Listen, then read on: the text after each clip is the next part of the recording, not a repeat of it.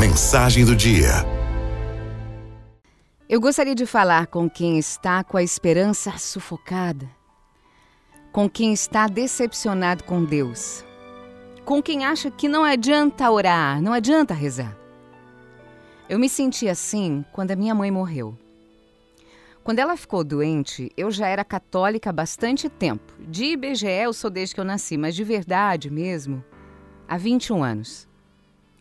Eu conhecia Jesus Cristo de perto e não de ouvir falar.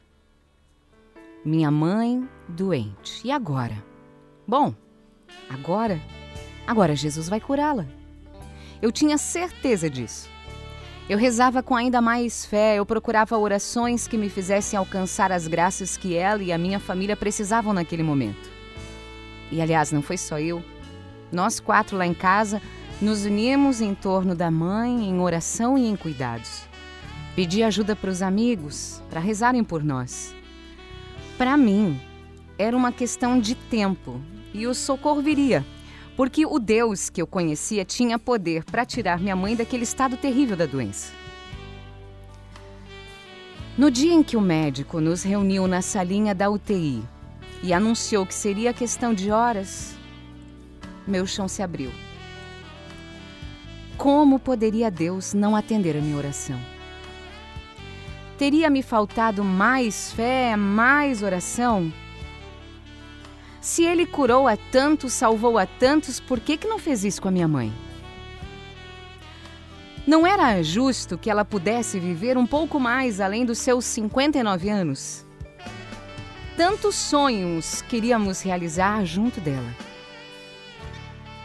Deus não a curou da doença como tanto eu pedi.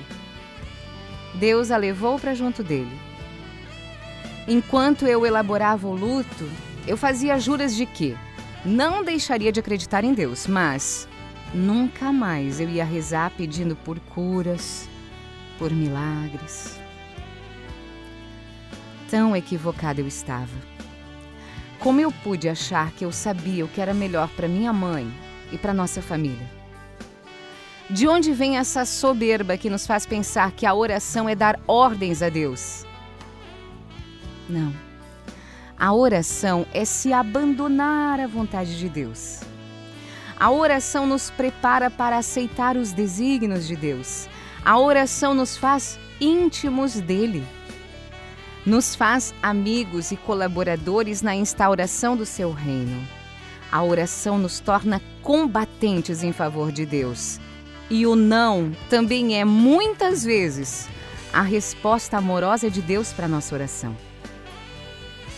Demorou e foi sofrido para eu entender.